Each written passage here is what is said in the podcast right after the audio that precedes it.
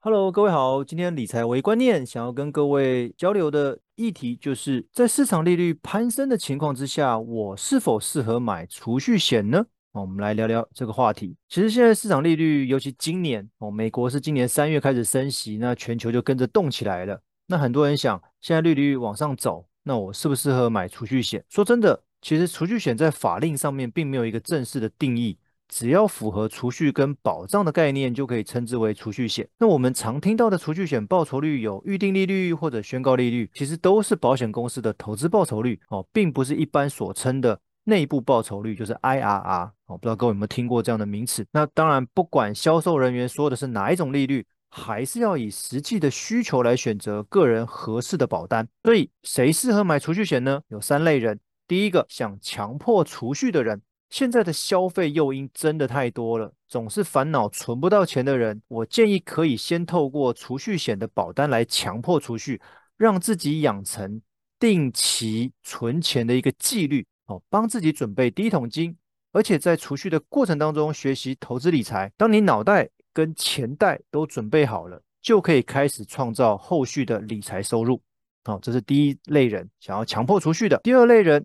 你的资金用途是中长期的规划，而且你不想要承担任何投资风险的人，其实现在台湾最普遍的储蓄险缴费年期大概是六年左右哦。如果在缴费期间内有资金需求想解约的话，其实你领回的解约金会比你所缴的本金还要少哦。这一点是务必要让各位了解的哦，因为它的游戏规则真正开始呃复利增值是六年以后嘛。那所以如果你今天是短期内不会用到，而且不想承担投资风险的闲置资金。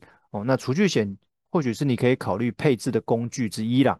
哦，所以第二个族群就是资金用途是中长期的规划，然后不想要承担任何投资风险的人。第三类人呢，想做资产分配跟传承的人。其实对于开始考虑资产分配跟传承的人来说，保险的指定受益权跟一些税法上面的优势，的确扮演了一些重要的角色。但是从一购买保单开始，就要做好被保人跟受益人的设定安排哦，当然了，这类的保单最好是提早规划。你越晚规划的话，其实限制越多了。所以第三类人就是想做资产分配跟传承的人。好了，不管你是为了哪一个目的购买储蓄险，请你都要留意你投入的资金比例跟分配，依照理财目标而设定购买的储蓄险类型，然后透过专业的财务顾问，才能面面俱到提供完整的建议哦，不是单纯用利率来决定你该不该买储蓄险哦。哦，那以上资料来源就是台湾理财顾问认证协会 （FPAT）。有机会的话，问问你身边的 CFP，相信他们会给你一些更明确的建议。以上就是理财为观念的分享，希望大家会喜欢，谢谢。